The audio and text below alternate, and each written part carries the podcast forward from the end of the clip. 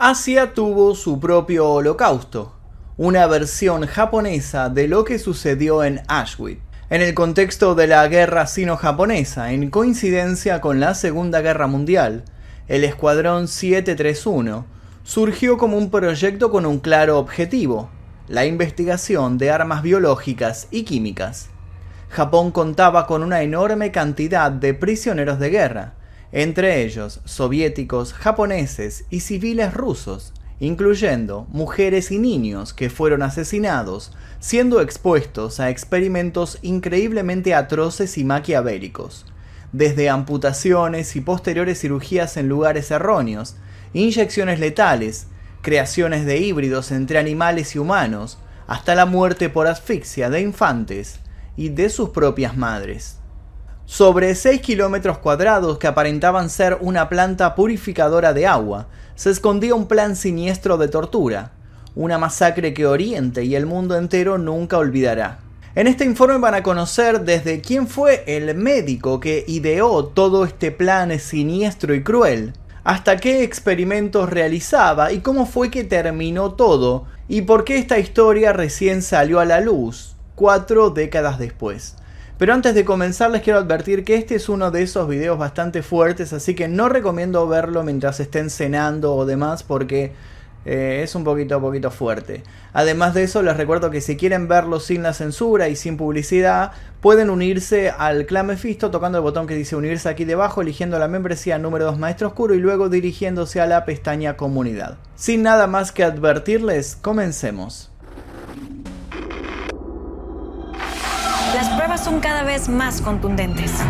No estamos solos. Hay vida fuera de nuestro mundo y está cada vez más cerca. Las señales siempre han estado ahí, solo hay que prestar atención.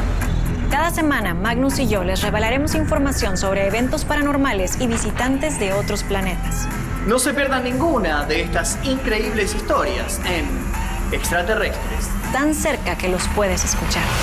Escucha este nuevo podcast gratis la historia del Escuadrón 731 comenzó con la llamada Guerra Sino-Japonesa o Chino-Japonesa, conflicto dado entre ambas naciones asiáticas. Japón, como potencia militarista, tenía como objetivo expandir su territorio instaurando, como se suelen llamar, gobiernos títeres en los países cercanos. Así fue que China se convirtió en uno de sus objetivos militares, y en 1937 invadió Manchuria, conquistando de esta manera el norte. Cabe destacar que los chinos lucharon apoyados por Estados Unidos y también por la Unión Soviética. Pese a sus amigos aliados, China no pudo contra el arsenal militar con el que contaba Japón en ese momento. Los japoneses tenían en mente llevar a cabo investigaciones en las cuales podían probar los efectos de una guerra bacteriológica, sumando así un arma más a la artillería de guerra privada.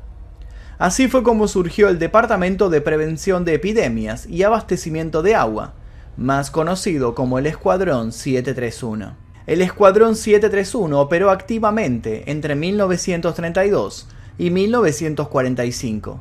Nació como la primera de varias unidades secretas independientes que fueron creadas como extensiones del Laboratorio de Investigación establecido en 1932 en la Escuela de Medicina Militar del Ejército japonés en Tokio.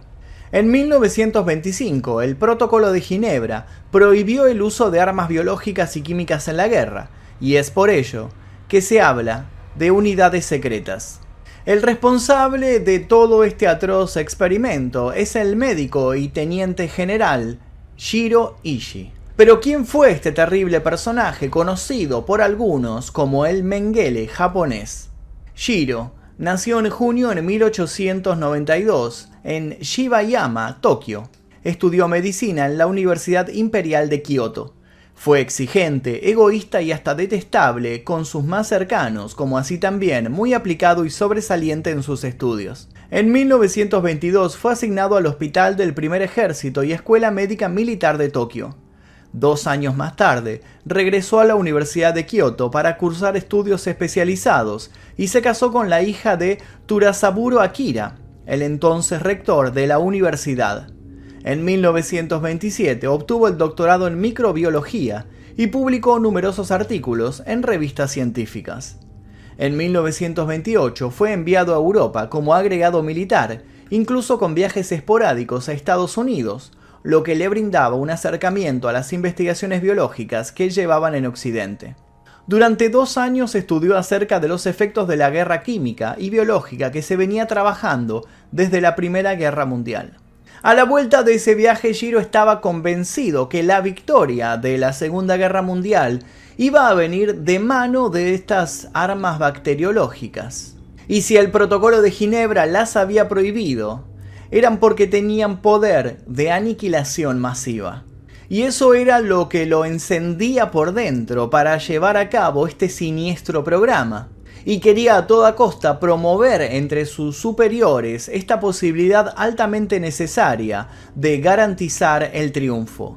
En 1930 ascendió a comandante y fue nombrado profesor de inmunología de la Facultad de Medicina del Ejército en Tokio. Bajo la protección de Koizume Chikahiko, un alto militar del ejército japonés que compartía sus ideas de las armas biológicas, Shiro organizó un departamento de inmunología dedicado a estas investigaciones. Ishii pudo seguir adelante con esta locura porque contaba con el apoyo de grandes figuras políticas y militares de los círculos ultranacionalistas japoneses, como Nagata Tetsusan o el ministro de guerra, Araki Sadao. Ese plan de tortura desmedida ya estaba en marcha. Fue entonces cuando el plan de tortura, se puso en marcha. Shiroishi había metido la cola del diablo entre los militares y el sufrimiento se respiraba en el aire. Justo al regresar de Europa se desató una epidemia de meningitis en la región de Shikoku. Shiro aprovechó esta oportunidad y diseñó un filtro de agua especial que contribuyó a evitar que la enfermedad se siguiera propagando. Por este hecho fue reconocido nuevamente. Aprovechando la habilidad para destacarse entre los más estudiosos, ganó terreno y la atención de muchos en el área militar. De esa manera, logró plantear sus teorías de armamento biológico. Al mismo tiempo que Japón tomaba Manchuria en 1931 al norte de China, Ishii era enviado a la zona remota de Pingfang a cargo de la unidad antiepidémica de suministro de agua 731. En 1932, Giro comenzó con sus experimentos preliminares sobre la guerra biológica en terrenos ocupados de forma secreta en China. Esta investigación se llevó a cabo ocultándola en un aparente plan para la potabilización de agua para las tropas japonesas en ese país. Se abrieron centros y unidades de investigación en Harbin, Beijing, Nanjing, Guangzhou, Singapur y Tokio, generando una gran red interna de información totalmente necesaria. El Escuadrón 731 contaba con un aeródromo, una línea férrea, barracones, calabozos, laboratorios, quirófanos y crematorio. Además, tenía un cine, un bar y hasta un templo shinto para adorar a los dioses. Los empleados creían que como médicos tratarían las enfermedades, pero Ishii fue muy claro cuando les dijo que harían justamente todo lo contrario. El Mengele Nippon coordinaba el trabajo de subunidades en las cuales se desarrollaban diferentes actividades y especializaciones. El estudio de la peste, la fabricación de bacterias de tifus, cólera o disentería, los experimentos y sus reacciones en humanos a condiciones extremas como hambre, calor o frío. Las descripciones de las atrocidades cometidas dentro de estos complejos no son para todos los estómagos así que quedan advertidos con respecto a lo que vamos a narrar a continuación. El Escuadrón 731 escondía entre sus 150 edificios uno de los horrores más sanguinarios que se cometieron contra la humanidad. Fue incluso igual o más sanguinario que el horror cometido en los campos de concentración de la Alemania nazi. Las personas que se encontraban detenidas en este lugar padecían como ratas de laboratorio las pruebas a las que eran sometidas. No importaban los medios para conseguir esos resultados. Justamente a estos médicos les interesaba saber los efectos de estos patógenos, el padecimiento y el tiempo que tardaba la muerte en llegar a estos individuos. Para comenzar, los prisioneros eran considerados y conocidos como marutas o maderos en japonés, porque muchos de los laboratorios estaban encubiertos como aserraderos. Incluso los médicos que sobrevivieron pero a la vez fueron cómplices de esta atrocidad recuerdan que mientras ejecutaban sus tareas, se referían a estas personas como troncos y se comentaban entre sí. Decíamos que habíamos cortado un tronco, luego dos troncos. No se consideraban humanos. Eran todos conspiradores o espías. Los prisioneros eran sometidos a procedimientos tales como vivisecciones. Esto quiere decir que se les realizaba una disección, pero estando con vida todavía y sin ningún tipo de anestesia. Estas vivisecciones fueron llevadas a cabo en mujeres embarazadas, por ejemplo, a las cuales se les extraían los fetos que muchas veces estaban vivos. Esta práctica de abrir e investigar una parte del cuerpo se realizaba con más ambición en prisioneros que ya habían sido infectados con enfermedades en el mismo escuadrón.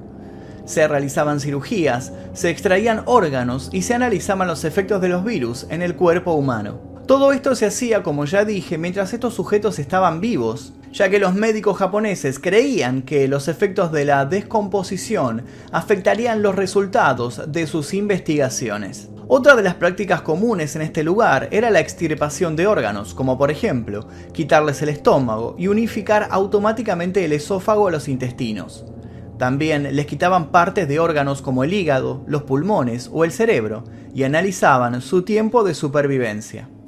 A su vez se realizaban amputaciones de las extremidades como brazos o piernas. Las mismas eran congeladas y luego descongeladas reiteradas veces.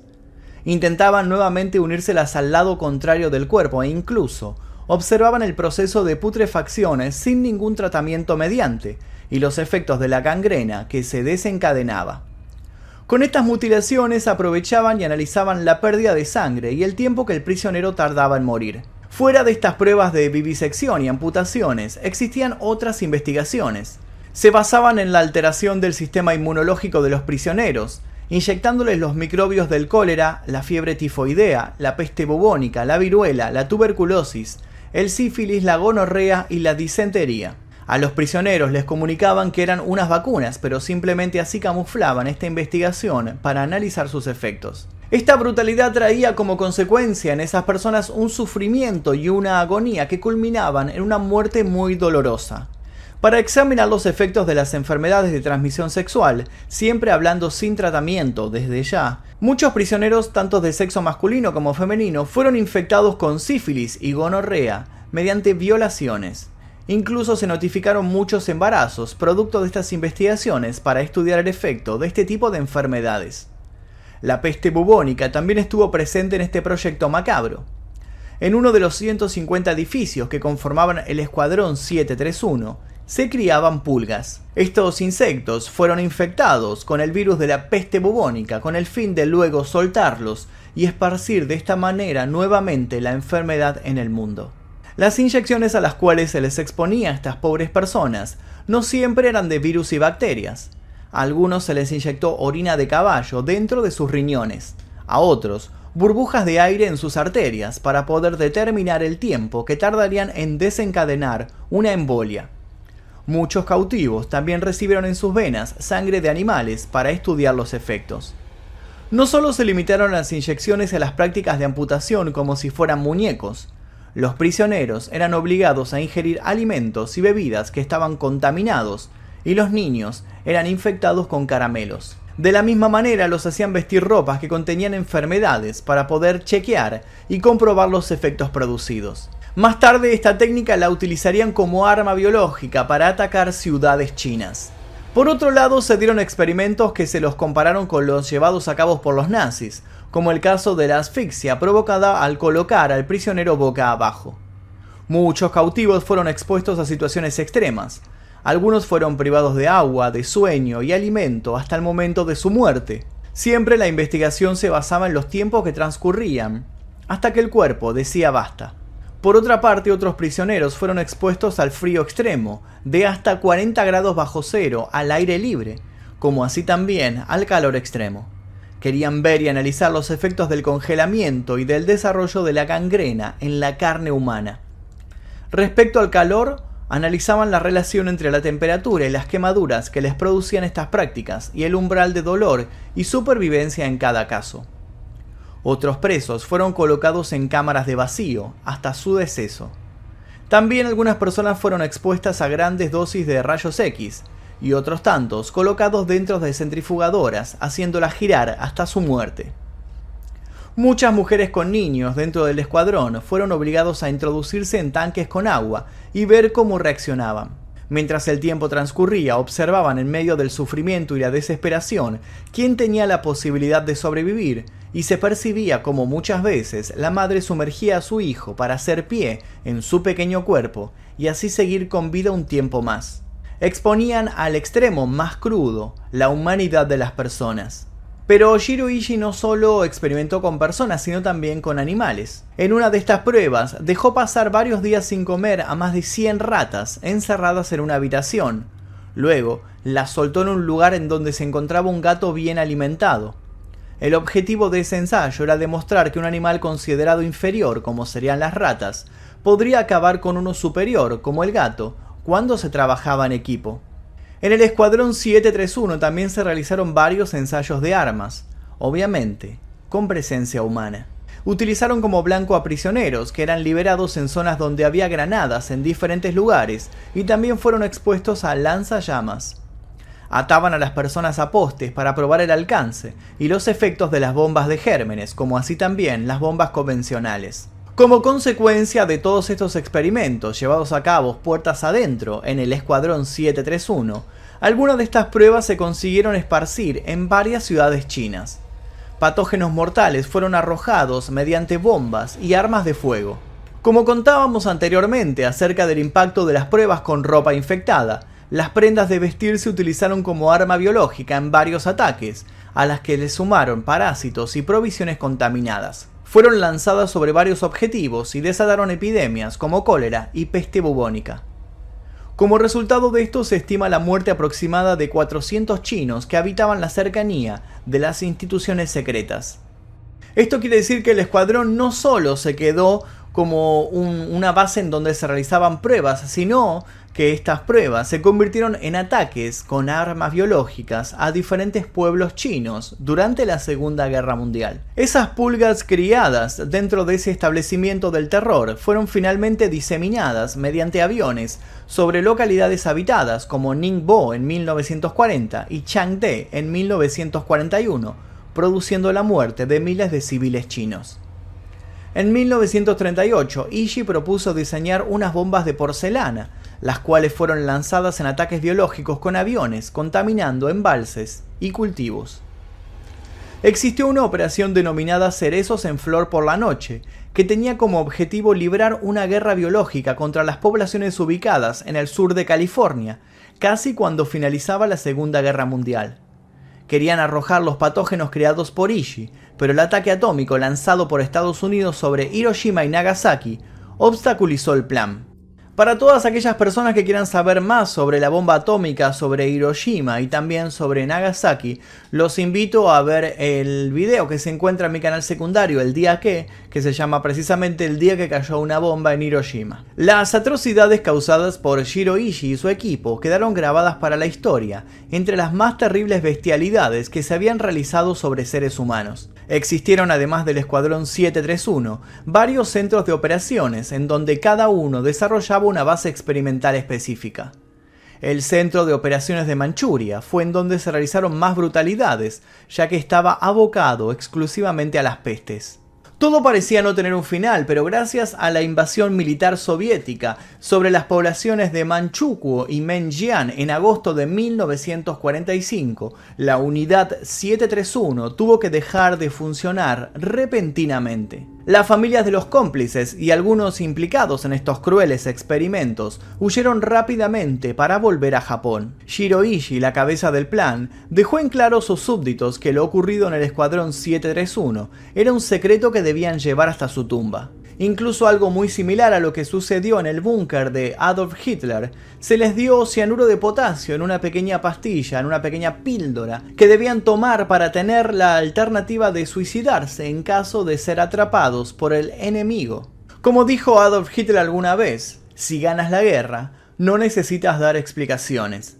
Si pierdes, no deberías estar allí para darlas. Trataron de hacer desaparecer la evidencia de lo acontecido en el escuadrón mediante la activación de dinamitas en el lugar, pero no llegaron a deshacerse de aquellos testimonios con vida que dieron cuenta de lo ocurrido. Se estima que las víctimas alcanzaron las 200.000 personas, pero las muertes producidas por las epidemias desatadas posteriormente pisaron las 600.000. Durante la campaña del Pacífico se lograron capturar varios médicos japoneses que habían desarrollado actividades en el Escuadrón 731. Los norteamericanos se dieron cuenta que el programa de Shiro Ishii fue más avanzado de lo que creían. El general Douglas MacArthur creyó que los estadounidenses podrían aprovecharse de todo lo experimentado. Ishii sabía que llegaría a ser juzgado por crímenes de guerra, por lo que fingió su muerte y huyó, pero lograron detenerlo en 1946. Cuando todo lo investigado y experimentado parecía haber desaparecido para el mundo, los estadounidenses le ofrecieron una tregua, quedarse con los secretos a cambio de su inmunidad criminal. Iggy negoció y quedó en libertad, pero falleció en 1960 a causa de un cáncer de garganta a los 67 años. Lamentablemente nunca pudo pagar por las atrocidades cometidas. Incluso todos estos experimentos quedaron ocultos, quedaron en las sombras, hasta la década de 1980, cuando los medios de comunicación empezaron a mostrar las pruebas que tenían. Para aquellos que quieran saber un poco más de los detalles del escuadrón, en 1988 llevaron a la pantalla grande la película Gore, Los hombres detrás del sol, donde muestran las atrocidades mencionadas anteriormente. Además, contó con una secuela llamada El Laboratorio del Diablo, estrenada en 1992. La película Filosofía de un Cuchillo, estrenada en junio de 2008, también habla sobre las atrocidades del Escuadrón 731. Para los amantes de la serie Los Expedientes X, el episodio 10 de la tercera temporada lleva por título 731 y trata sobre un grupo de doctores que experimentan con humanos con la intención de crear un híbrido humano extraterrestre. No hay ninguna duda de que la mente humana puede cruzar los umbrales más oscuros de la sensibilidad. El poder enfermizo dado a una sola persona solamente genera, en la mayoría de los casos, un resultado devastador para el resto de la humanidad. Y hasta aquí la historia del Escuadrón 731. Como habrán visto, fue una historia bastante fuerte, bastante explícita, bastante gore. Eh, este canal generalmente tiene este tipo de videos, pero bueno, espero que los que se impresionaron con esto me hayan hecho caso al comienzo del video cuando les dije que iba a tratarse de algo así y no lo hayan visto. Y si lo vieron, bueno, fue bajo su propia responsabilidad. Les repito que este video se encuentra sin censura y sin publicidad en el otro canal exclusivo para los miembros, así que si lo quieren ver así, tienen el botón que dice unirse aquí debajo, eligen la membresía número 2 Maestro Oscuro y luego se dirigen a la pestaña comunidad donde van a encontrar la lista completa de videos sin censura. Por lo pronto me despido, les dejo un par de recomendaciones para que sigan haciendo maratón. Yo soy Magnum Mephisto y esto fue son cada vez más contundentes. No estamos solos. Hay vida fuera de nuestro mundo y está cada vez más cerca. Las señales siempre han estado ahí, solo hay que prestar atención. Cada semana, Magnus y yo les revelaremos información sobre eventos paranormales y visitantes de otros planetas. No se pierdan ninguna de estas increíbles historias en Extraterrestres. Tan cerca que los puedes escuchar. Escucha este nuevo podcast gratis en Spotify.